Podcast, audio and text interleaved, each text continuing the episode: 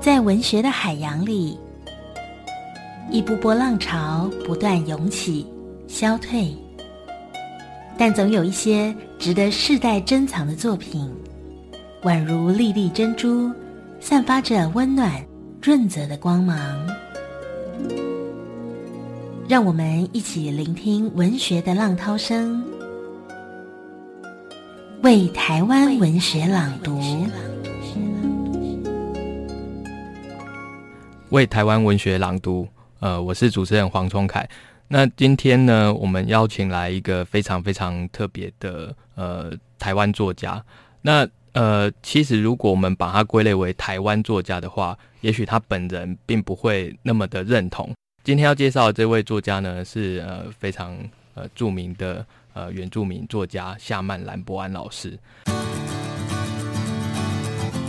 一般呢，我们看到他的时候都会喊夏曼老师，夏曼老师。但是这个其实是有点奇怪的，因为夏曼兰波安的意思呢，事实上是兰波安的父亲的意思。也就是说，夏曼呢是指就是兰波安的父亲的意思。所以我们喊他夏曼老师，这有点奇怪，就好像是喊人家爸爸老师，不是那么的合适。所以今天我们来介绍呃夏曼兰波安老师呢，他是一九五七年生的。他的经历非常非常的特别，特别之处在于说他是兰屿的达悟族人，早年当然就是都在兰屿的岛上生活，可是到后来呢，呃，他到台湾来读书，然后工作、考大学，而且他是兰屿唯一一个他不靠呃保送的这个条件上大学的呃大学生，他后来读了淡江法文系，然后呢，在他差不多一九八零年代末期的时候，本来在台湾的生活，他就整个彻底的结束掉，回到兰屿重新开始生活。那回到兰屿之后呢，他其实开始面临了某一种文化上面的拉扯，也就是说，他自己本身是一个达悟族人，可是回到呃自己原生的岛上的时候，他开始感受到自己对于这个原生的岛有了某一种疏离感或是陌生感，这样。甚至就是说，在他自己的文化、自己的家人眼中，他是一个好像是已经被汉化了的一个达悟族人这样。甚至在他的内心里面，造成了某一种奇怪的孤独感。也就是说，那种文化的夹缝之间的那种孤寂感。然后呢，这样的孤寂感，甚至呃陪伴着他一路的潜入海底，然后在海里面重新的去呃找回他文化的根源，以及重新的去思索。他所经历的这些文化的冲击、文化的转折究竟是怎么一回事？这也造就他的呃作品是一个呃可以说是在目前的呃华语写作里面非常难见到的呃一个景观。也就是说，他不断的在讲述的是从达悟族的创世神话，一直到现代社会里面这种呃族群之间、呃陆地与海洋之间、汉文化与呃，达悟文化之间的一种呃没有止境的对话。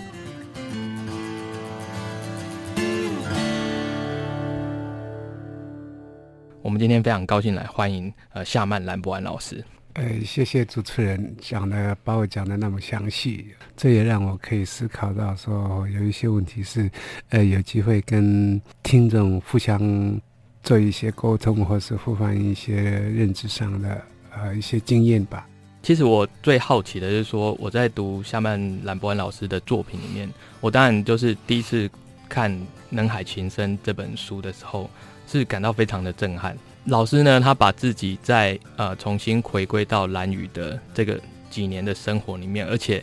呃那种感觉有一种好像努力要做一种被放逐的，甚至要重新的去寻找的自己文化的那个过程，然后甚至。要逼自己去成为一个无业游民，请问老师，当时在能海情深那个时期的一个写作的情绪，跟当时的生活的实况，真的就像你写的内内容那样吗？呃，这个是事实哈。然后这个事实呢，刚好在回家的那段时间，刚好衔接上自己的那种嗯。嗯，虚无主义或是自己的浪漫的想象，嗯，在来于那个那个时候是，呃，刚好时间点是可以让我去实现这样子的一个生活，啊，即便现实生活固然是一个构成我们在生活压力的一个丢不出去的一个一个很大的一个压力，不过在那个时间点，我刚跟我的家人在一起，似乎我们对所谓货币的需求，并没有像现在在二十年之后那样的一个迫切吧。所以基本上把房子盖完了就，就回到我的一一个一个想想象，而这个想象的过程之中，我。基本上是还就在面前，可是又是父母亲的故事、父祖辈的一个故事，呃，已经都是在我的记忆里面不可磨灭的一些影像。而这这个这个影像，当我开始潜水之后，呃，深入到海里面，然后也是在不不知不觉的过程中，就深入到自己的一个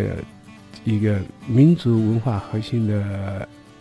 游戏规则里面那个叫做大自然的脾气，哦，那么对一般人来说的话，也许也许看自己的父祖辈的一个生活的情境，他们日出而作，日落而息，这个生活过程也许不是说那么精彩，可是。从我的角度来说的话，不必然是从一种现代性的去角度去看这些还过过着半农半牧，或是根本没有一个货币生活的环境里里面，可能每一个人接受的教育程度来去解读的也就不太一样啊。所以自己本身念的台湾的文学的一些作品不多，啊，所以。基本上，台湾文学作作品或是国外文学的作品，对我来说的话，应该，呃，基本上是没有什么任何的一个影响我的在文学的创作上。倒是说部落的生活这一群人，包括在人海情深自己天天去抓，天天去抓鱼，让我思考到，就是说这，呃，自自己从出生以来一直念书念到大学，呃，似乎在台湾文学圈里面。嗯，根本就没有那个所谓海的律动的位置，然后大家都在讲说，台湾被海洋包围，应该有很多的很多的故事，也确实了。呃，在我们眼前看到很多台湾的渔船来到兰屿抓鱼，这个这个也都是叫做海洋的故事。可是对文学创作者来说的话，这个角度或似乎在廖鸿基出来的时候，他才有这样子的呃一些故故事出现。可是。不管是说农民的生活，不管是二次战后的台湾民间的生活、政治的关于政治的一一些白色恐怖的，或是二八之后的，甚至一直到到到了六零年代、七零年代，台湾的渔业发展的很蓬勃，远洋渔业这些过程中有。有太多的故事，可是文学创作者哈，似乎在这个领域哈，呃，即便你你说从从四零年代好了，一直算算算到八零年代、九零年代，有太多的台湾的文文学作作家，很多很多的一些作品，尤其在八零年代或者九零年代出现了一些非常嗯优秀的一些作家，可是就是没有看到关于。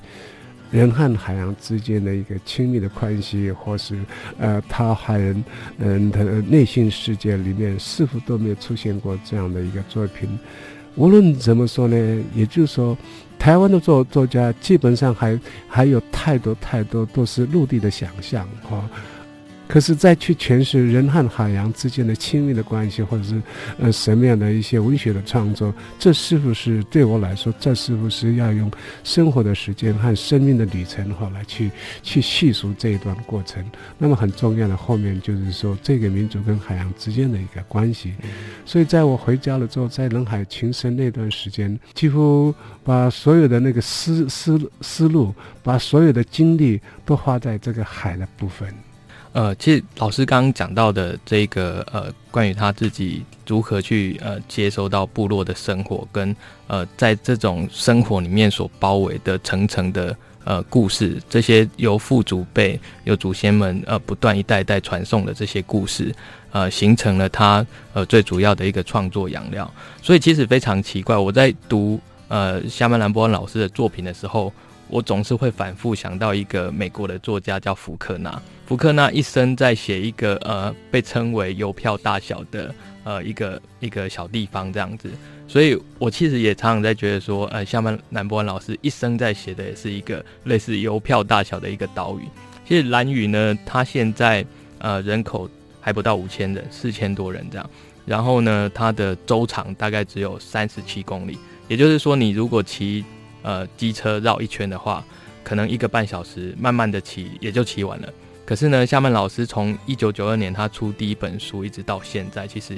呃已经二十多年了。那二十多年来呢，呃，为什么这个人呃到现在只出了七本书？因为他有很多的时间都花在生活。尤其呢，我其实呃常常会去看夏曼兰波安老师的那个脸书啊，他脸书呢其实非常的精彩。就是如果听众朋友你呃就是有兴趣的话，马上就是赶快就是搜寻一下这样。因为夏曼老师在里面呢，会去记录种种的他在生活里面的细节，而这些细节呢，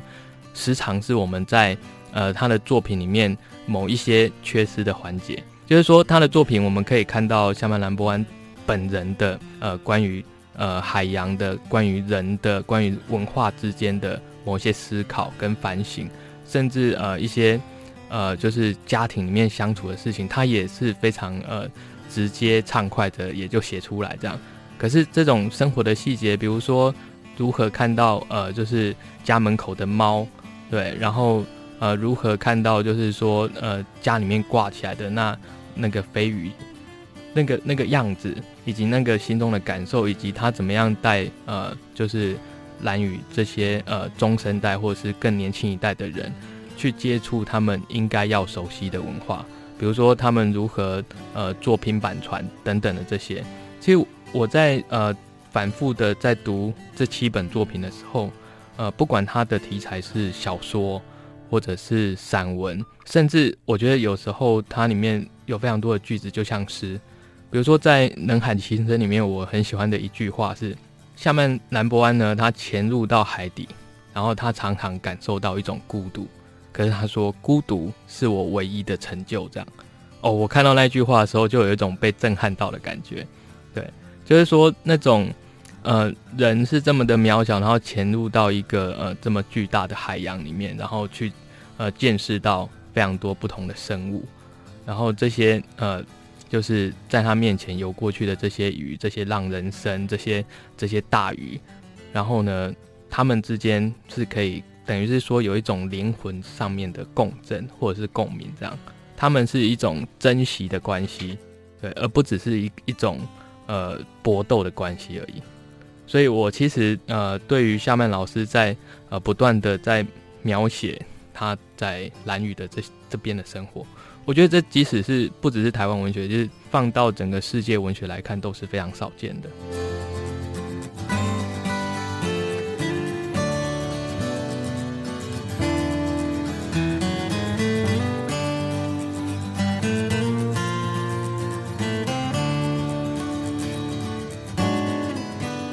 其实，先回到一个“孤独是我唯一的成就”这句话是蛮深的一一些感受了哈。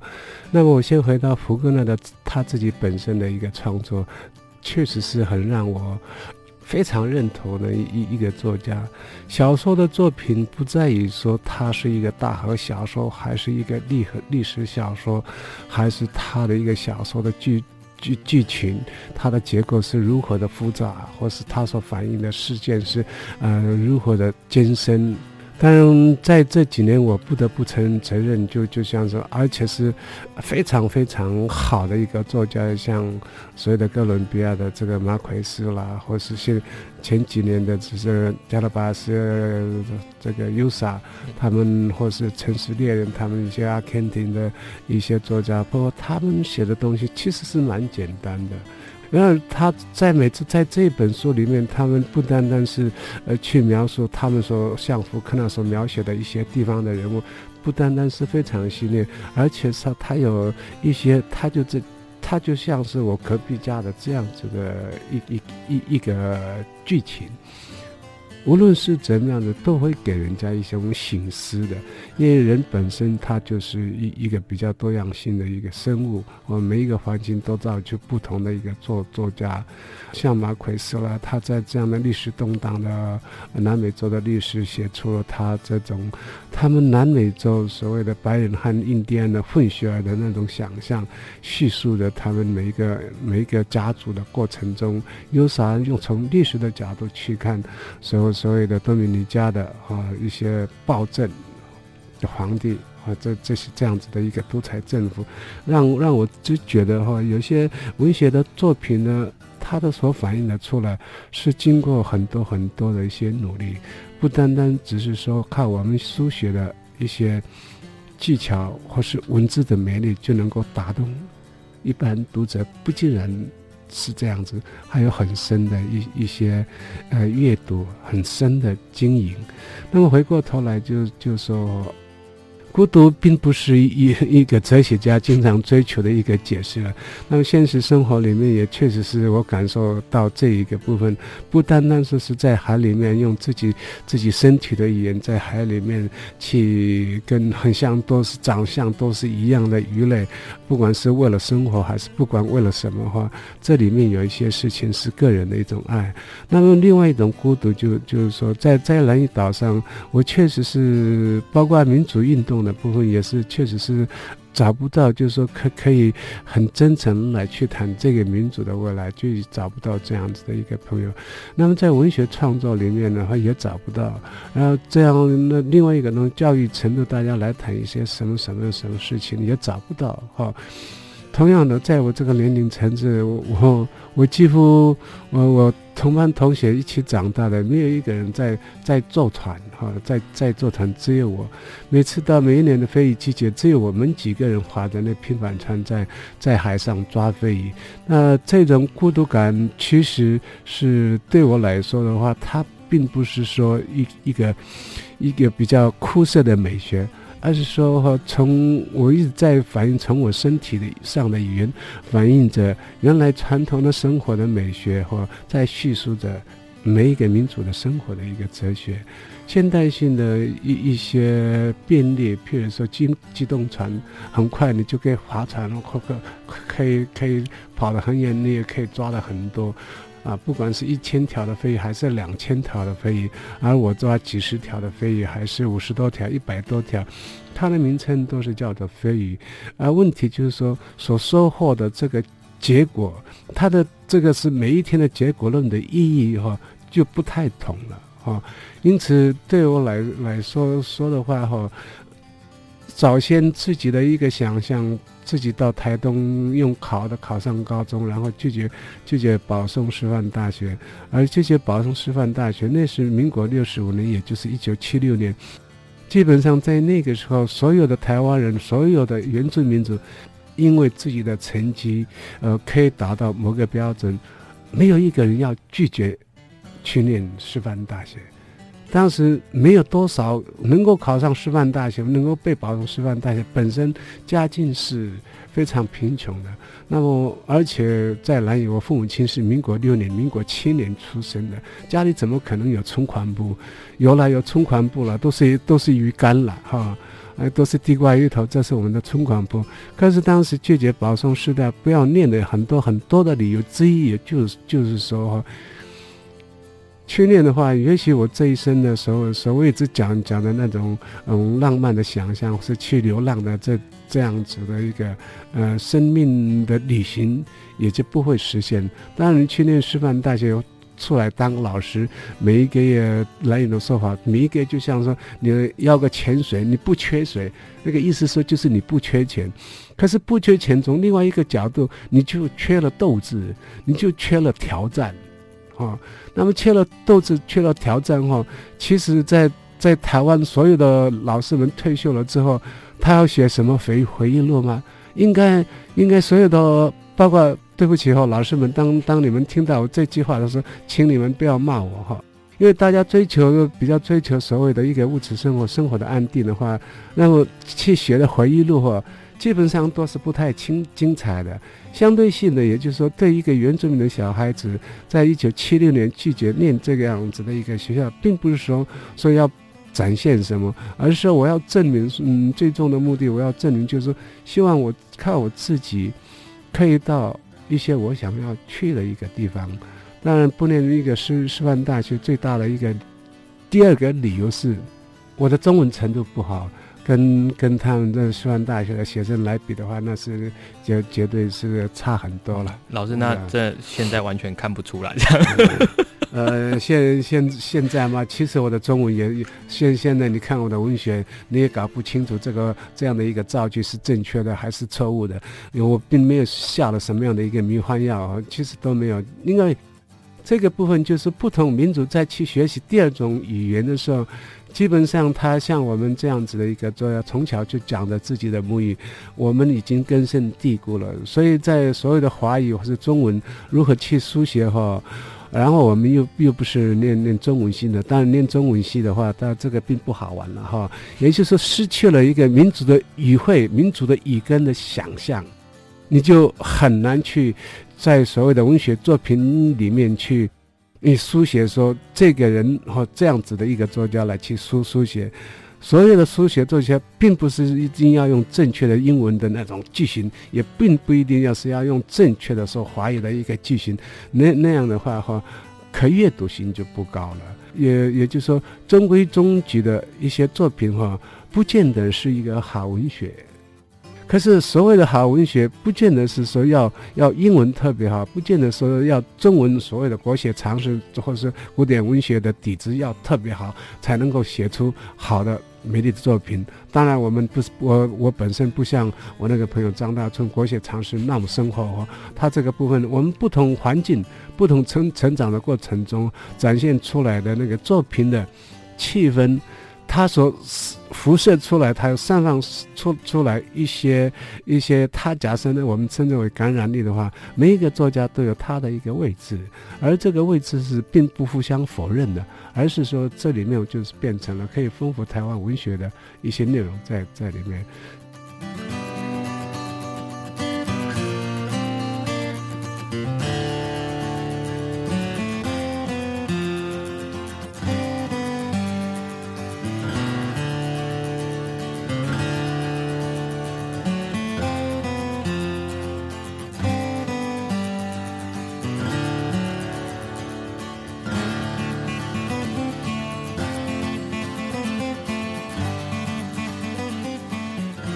现在开始发展所谓的一个电子书如何如何，那么对我们来说，对于我们喜欢拿个书本来看一看，那也是很大的一个冲击。你的书书本全部变变成了一个电子版，这电子版呢，随随着你你的智慧型的那个电脑或者手机跟着你去旅行，可是虽然很轻，可是那种所谓的那个呃。踏实感，或者是什么样比较成就感，就很难去体会到说，这个作家以前是我们打格子，现在是用电脑这样子打字，就很难体会到。所以在这里面会对我来说，说其实要发展出来更多自己的文学小说的，它的所谓的，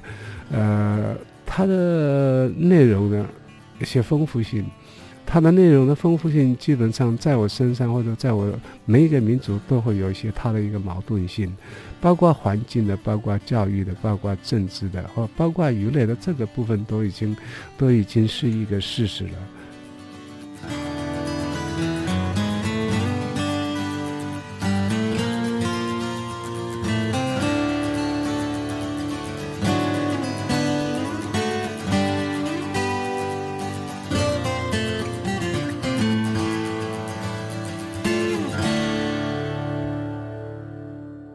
夏曼兰博恩老师刚呃有提到另外一个点，就是关于故事这件事。其实我也呃不断的也会想到说，刚刚夏曼兰博恩老师提到的哥伦比亚的作家呃贾西亚马奎斯，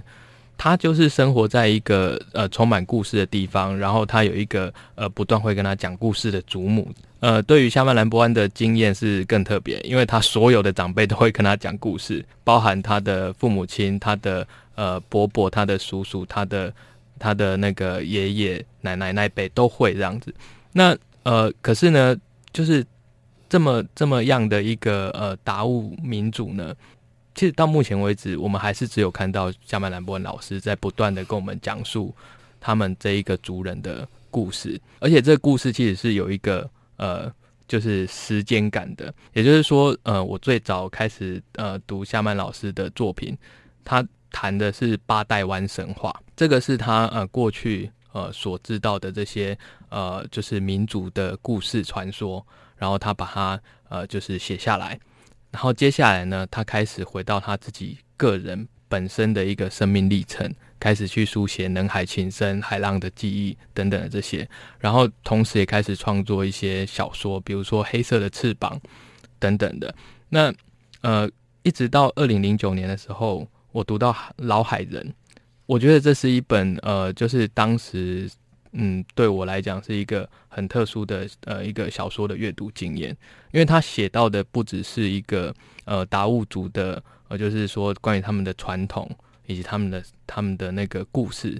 他甚至是呃视角拉到非常现代的当下，他把那个视角放在呃甚至在整个呃达悟族在兰屿上生活里面比较边缘的人，我觉得这个也是呃在整个。台湾目前所有可以见到的呃原住民文学里面比较少见的一环。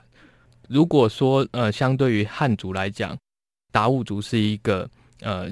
相对来讲的呃比较少数的族群，可是夏曼兰博恩老师这一本小说里面写的是少数族群里面的边缘人。二次世界战争后，呃兰屿也是变变成了中华民国的一一个领土之一嘛，哈。从政治的空间概念来说的话，它、呃、本身就是一个边缘的一个岛屿，或者是也是边陲的一个岛屿。然后从当时的一一个政治和经济的社会状况的话，啊最不好的老师啊，最不好的一些犯人就都丢到兰屿。相对性的，从政治经济社会的角度，它兰屿被纳入中华民国当时的一个领土，它本身的一个位置就是边缘化。那这些过程之中都看在我们的眼里，然而在我们进入学校的汉式的一些教育的时候，有的人适应的很好，有的人适应的不不好，并非说我们都成长在相同的一一个环境。那你到了一个学校，每每一个小孩子，他的适应的能力，譬如说他他写中文字啦，比如说念中文啦、数学，这个都都因人而异。就像说哈，我们。同时是在在台湾去学习英文呢，有的人学得很好，有的人学得不好，一一样的，一些现象是这样子的。那么这这些这些人都生活在我我我我的旁边，非常特殊。那么这些我姑且称为是是一种边缘人，是有他的一一个一个现实上的意义，因为他们自己本身嗯就是一个很孤独的，然后生活在自己的一个世界，他们。如果说把它当作是一个，呃，一个兰屿的话，他基本上也是生活在很孤独的一个环境里面。嗯，所有兰屿的在这边，不管他的一个环境被破坏，比如说现在的核能废料如何如何，也没有人在意啊，啊。因此，在这部分中，那些小小说的一些人物，他是一个史学，不是一个，他不是一个 fiction，他不是一个，呃，一个虚构的小说小说集，他是一个真实生活的。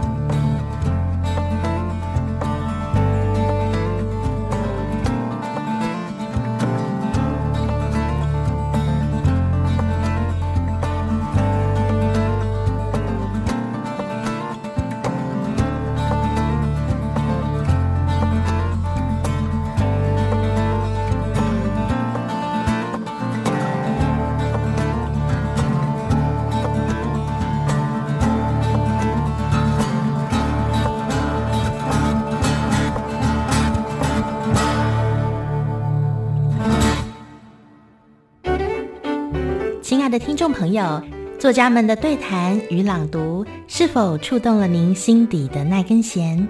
欢迎您可以上为台湾文学朗读的脸书专业，和我们一起表达心中的感动哦。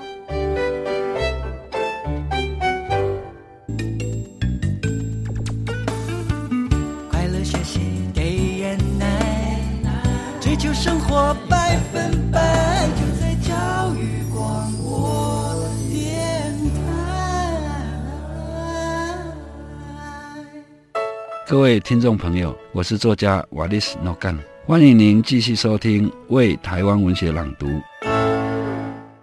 秉烛夜谈，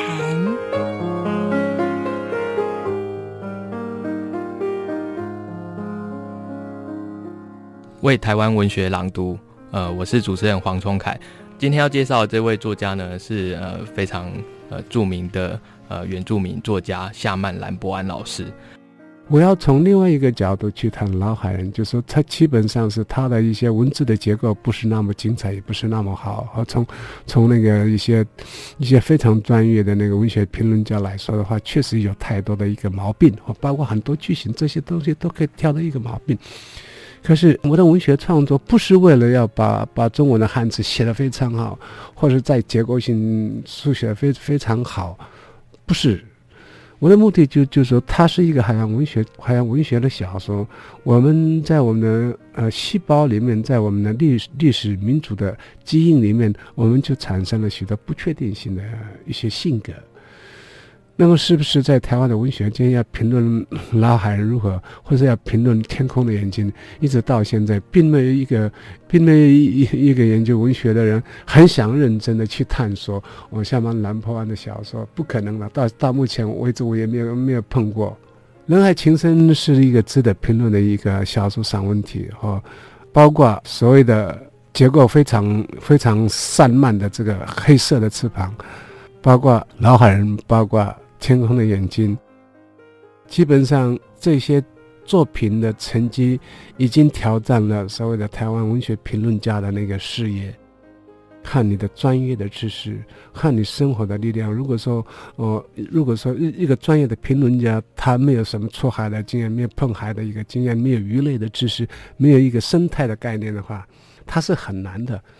所以，再从这个角度来去思考的话，哈，其实像曼兰波安的一些小说的作品，又突破了所谓的线性台湾的华语文学的作品的内容和他的一个视角和他的一个角度。人在海里面，可能是一般陆地上的人都没有办法去想象如何如何憋气一两分钟去抓鱼、抓龙虾干什么，都很难想象。那么，在老海人这个过程中里面，那些人。包括我自己本身，现在我们还是过这样子的一个生活。那么有这样的一个文学的作品，如果说这样的一个文学作品，它不尽然是说它对台湾的一个文学作品有什么的一个影响力，可是我在这边可以可以讲说，那是我们真实的生活。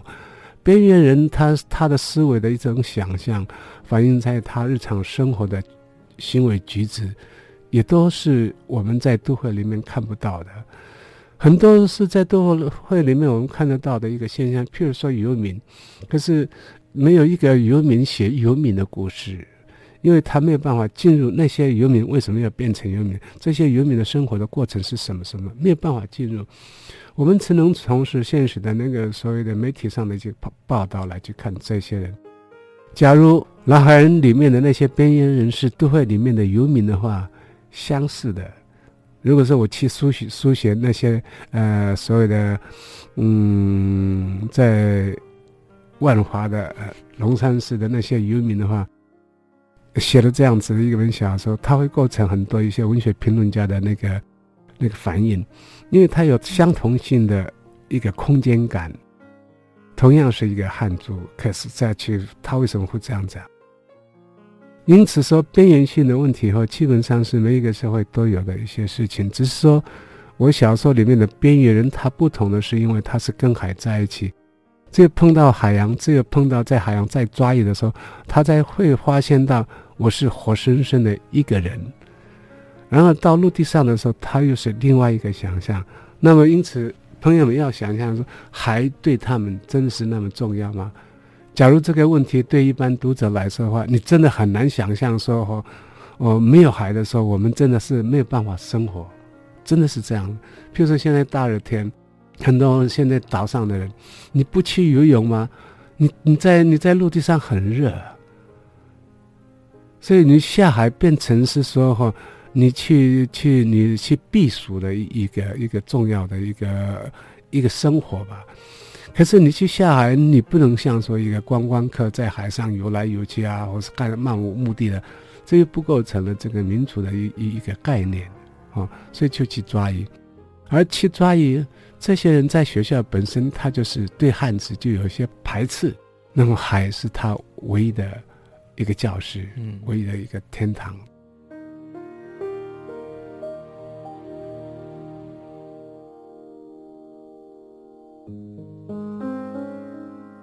其实刚刚讲到边缘性的问题啊，呃，我们其实可以这样想，就是说，假设我们从汉人中心的角度来看。当然，跟汉文化越遥远的，它就是属于越边缘这样。可是，其实身在边缘的人，不见得是这么看的。他们可能反而觉得汉文化是一个非常边缘的文化这样子，而且他们的边缘是只要一转身就可以看到海。我觉得这样子的边缘性是一个非常迷人的状态，也是非常有活力的。常我会觉得说，呃，很多作家或者是说，呃，一些文学史上面。呃，非常特殊的一些作者，他们时常都是一些边缘人。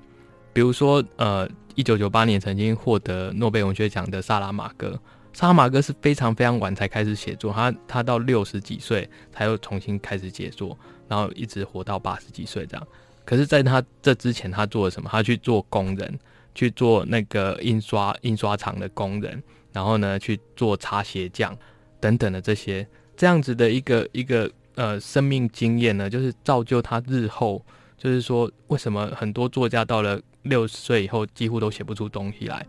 甚至台湾的作家可能比较夸张，五十岁以后就常写不出东西了，因为他们的生命历程或者是说生命经验，好像可以呃截取到呃作品里面的似乎并没有那么多，也没有那么的广阔。呃，其实夏曼老师他其实真正开始算。呃，写作的呃年纪的话，对，其实是很晚才开始的。比起一些呃，刚刚老师提到的呃，像张大春，他十七八岁就开始写作了。可是到现在，他当然也写了非常多的作品。那我们来看看夏曼兰博恩老师的的历程，他的作品其实并不多，他只有七本书，但是他不断的在一边的生活，一边的书写，而且我觉得有的时候，呃，可能过去。有不少的人会觉得啊，达悟达悟人那种生活真的是呃，就是说对于一个文明的社会，是真的文明人会想要去过的吗？可是你看哦，到了二十年之后的现在，达悟人的生活如果是呃这么的自然，这么的呃跟真正的这些呃天啊、海啊、地啊都是可以非常呃有亲密的接触的状态的时候，那反而变成是一一种。很新潮的、非常前卫的一种生活方式。是的，所以事到如今，我又，我现现在是不单单自称是，说十三亿人口里面的唯一的海洋文学家，我现在是自称是这样子哈。同时呢，呃，我不是文明的作家，我是野性作家哈，我是生活在所谓的呃 wild nature，就是野性的大自然里面。因此，在我的小说作品里面，虽然说没有几几本里面，这些人都是生活在所谓大自然里面，基本上是好像他是是一个边缘人，可是，在海里面，他是一个核心的，在在日常生活中，他支撑着这个民族，我们跟鱼类之间的那种知识和情感和文化，他们都在做这种工作。而这种工作对我来说的话，它就它就是一个一个很核心的岛屿民族的，都是这样子，很多人都是在过这样子的一个生活，因此所谓的一个边缘性，那是一种嗯现代社会的一个解释，或者是所谓的一个政治空间的一个解释。那么对一个作家来来说的话，你能称之我我是一个边缘人吗？也可以随随随便你来谈是不是边缘人。说你能够原原住民的做作家都是一个边缘人吗？这种这种论述或这种讲述是，呃，有一些是欺负人的哈。一些汉人的评论家也不能因为说是原住民的文学的作品，它的一个量还很少，就没有办法做一个整体性的一些介绍或是评论。这个对我们来说是是非常不公平的。同样的。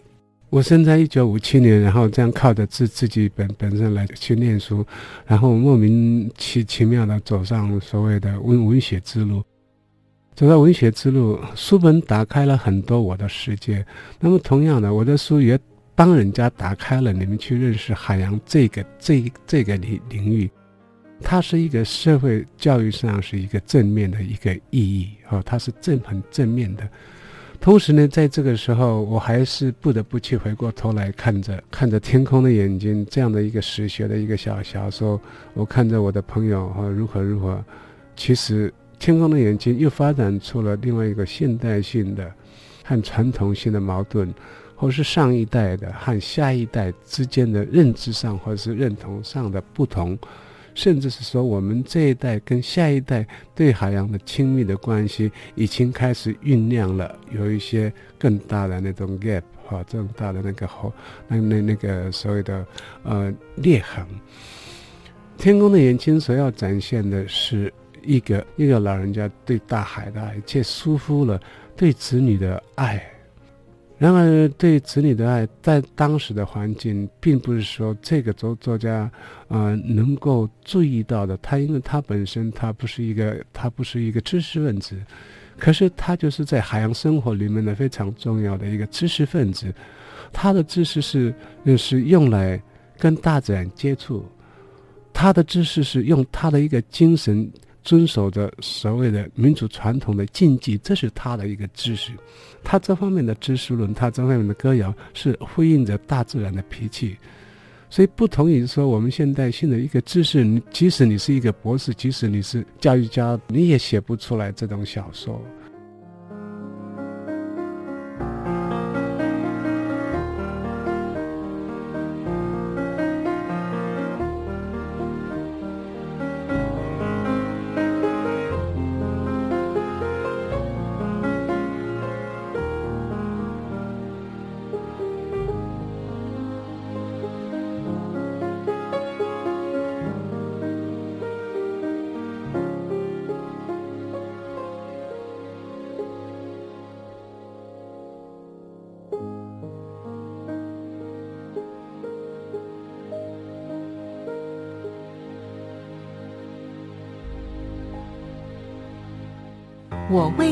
朗读：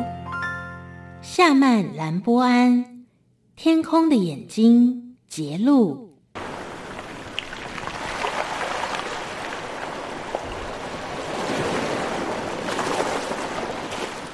深月的水世界是人类无法想象的漆黑一片，而我们的眼睛，视觉感官不分昼夜，这是我们鱼类的世界。那条飞鱼看得见我，因而它很努力地摆尾，展开双翅。它这个伎俩是试图要出海面，临飞好几回的惊恐样，是飞鱼群最古老的，也是唯一的遁逃方法。流传数千年没有进化过，无奈。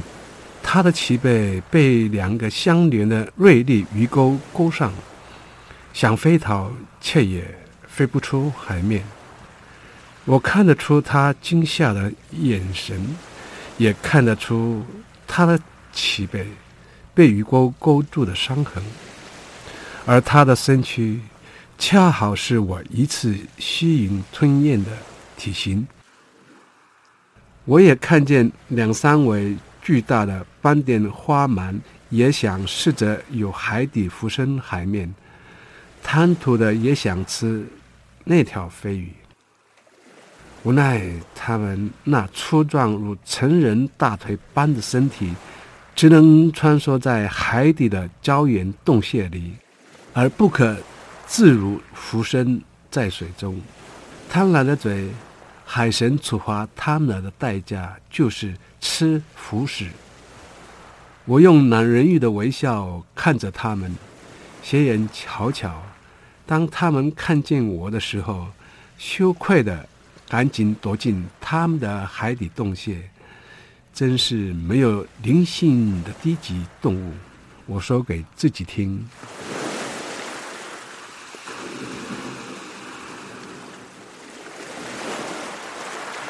在延绳一线的不远处，约是五十公尺左右的距离，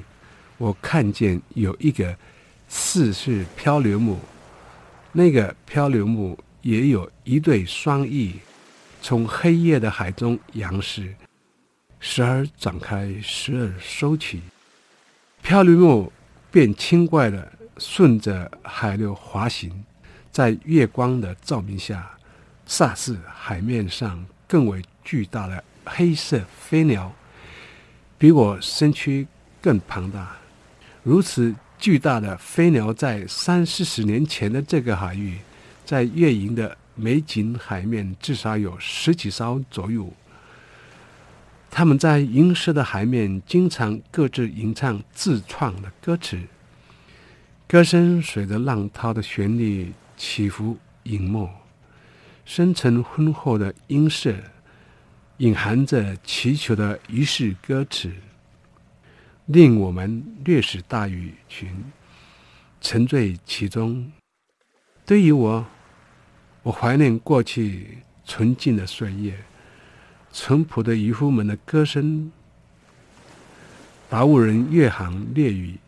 源自于非遗季节男人属于海洋的传统信念。最近的三年，只剩三艘继续热衷于五月猎鱼。可以想象，他们如此的传统信念，在电灯布满了全岛部落巷弄的同时，夜航渔猎的男人也正在急速的退化，或者已经后无来者。我知道那位正划着巨鸟的男人，在寂静的月色月航。与延绳鱼钩猎食大鱼已经三十多年了。我浮身海面约莫三四公尺，我的灵魂听见了那位男人正在歌唱着，引诱如我猎食大鱼吃他鱼儿的歌词。那是我熟悉的音子的分贝，我听得懂他的歌词。毕竟在三十年以前。我还是幼鱼的时候，我跟我深刻家族遨游于人之岛的时候，我的长辈们曾跟我心灵诉说过，说这是这个岛屿的渔夫的习性，唱歌给海里的有灵性的鱼类听。当然，我儿时的记忆，那样悦人的旋律、优美的歌词、低沉的歌声。环绕这个岛屿的渔场，我喜欢听。也许他们的时代变了吧，就像我们水世界的鱼类生态也在改变。我深刻的数量正在减少，如同飞鱼群。此刻听见那位男人歌唱，是位孤寂的渔夫。却隐藏他在水世界夜航的丰富经验，对海神精灵持有不变的情感与信仰。此刻的他，如我一样，有个饥饿的肠胃，坚实的意志。我如斯的想，我敬佩他人格的同时，我的饥饿也在燃烧我剩余的体能。也许。饥饿的本质是渴望温饱，服从饥饿的指令吧。我想，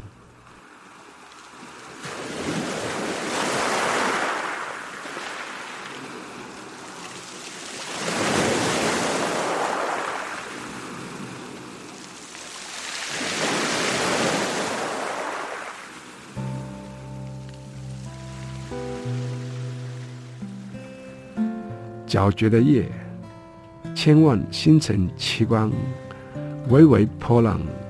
浩瀚海面泛起了千亿的浮云灵光。先前猎杀的水世界战役，近期也在降缓到原来的宁静水世界。此时过了午夜的海洋正在缓缓的潮涨，我恰是服从饥饿的需求。彼时我急速的俯冲海面，让那位熏魂沐浴于夜色汪洋的猎影男人，在寂静的浮沉的海面上不及反应。我瞬间的叼着飞鱼头，而后在非常短的时间，卯尽全力，摆动尾翼的冲入海里。就在我开始顺着鱼儿的鱼头准备吞入口里的鳃的时候，我感觉我好像被某种东西拉住，连接的连钩，因而立刻的勾住我左边的嘴鳃。也就是说，我被勾住了。显然，这个达悟男人是个经验丰富的猎鱼高手。他知道我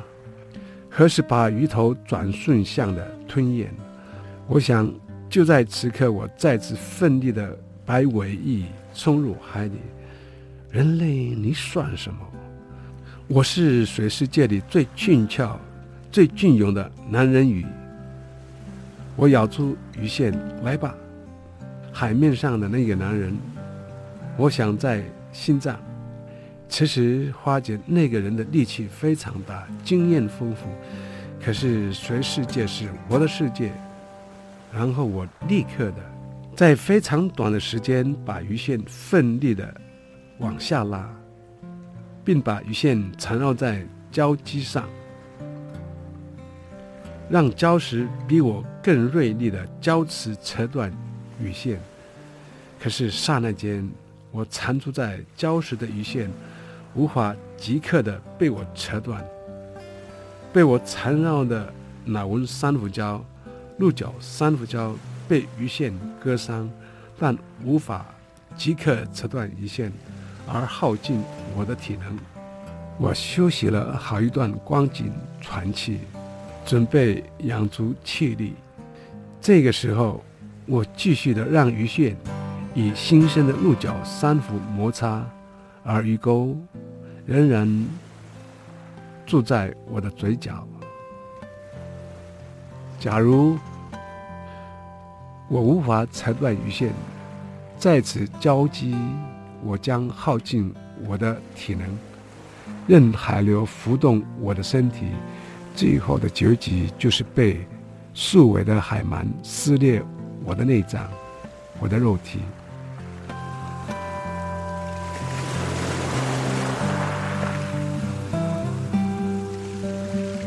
海底地形的交集向太阳升起的方向是向下倾斜的缓坡，百米深的地方是海底沙丘。向外海就是四百米以上深度的大海沟。此时，我缠绕的礁基岩缝里的小型鱼类，如蓝线底雕、金线眼鯛、枝鳍鳞鱼、贝氏巨鳞鱼等珊瑚礁鱼，被我惊吓的纷纷从牵孔的洞穴探头探个究竟。这群鱼类的习性倾向夜间活动、觅食。它们知道我不会吃它们，而后若无其事地在洞穴间、我的周边游进游出。它们可爱的体型、无私的眼珠、亮丽的色彩令我惊艳。海神真是个有智慧，创造许多如此美艳的鱼类。此等鱼类在洞穴里静止浮游的姿态，是典雅的古典气质。艳红、蓝黄、银白的鳞片，是海神精致彩绘的画布。我因而彻底佩服达悟族祖先的智慧，总是把最美丽的鱼分类为女性孕妇吃的鱼。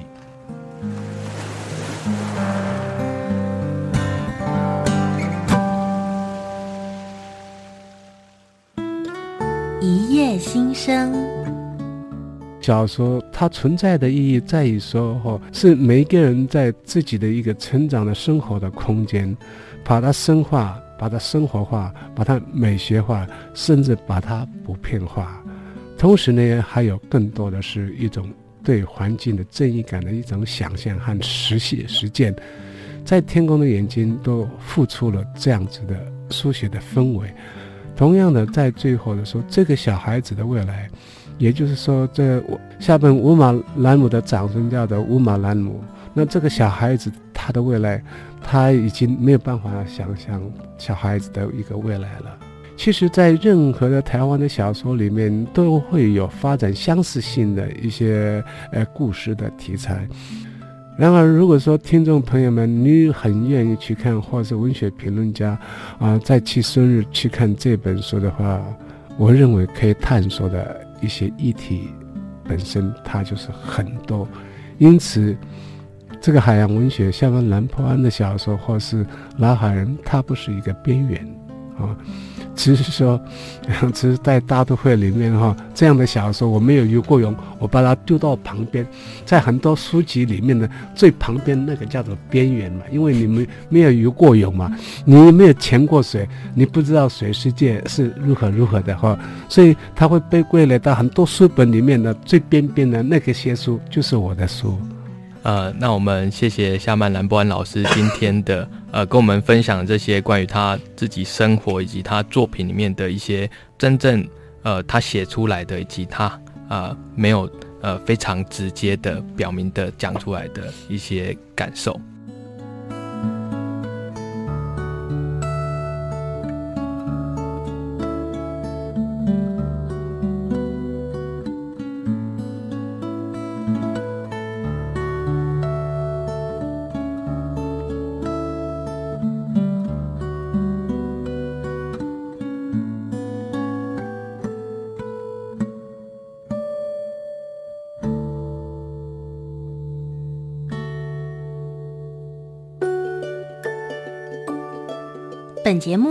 由中华文化总会、文讯杂志社、国立教育广播电台联合制播，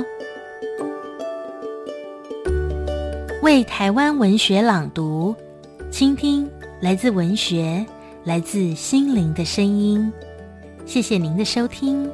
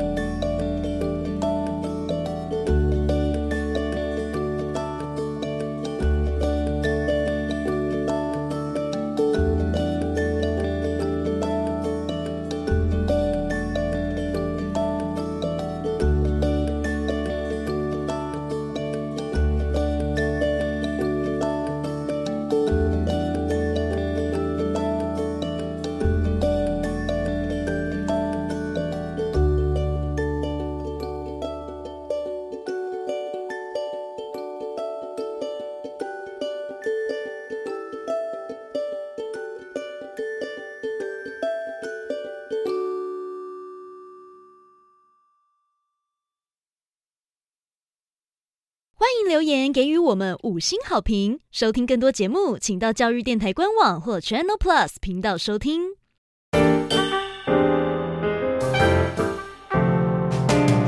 Open your mind，就爱教育电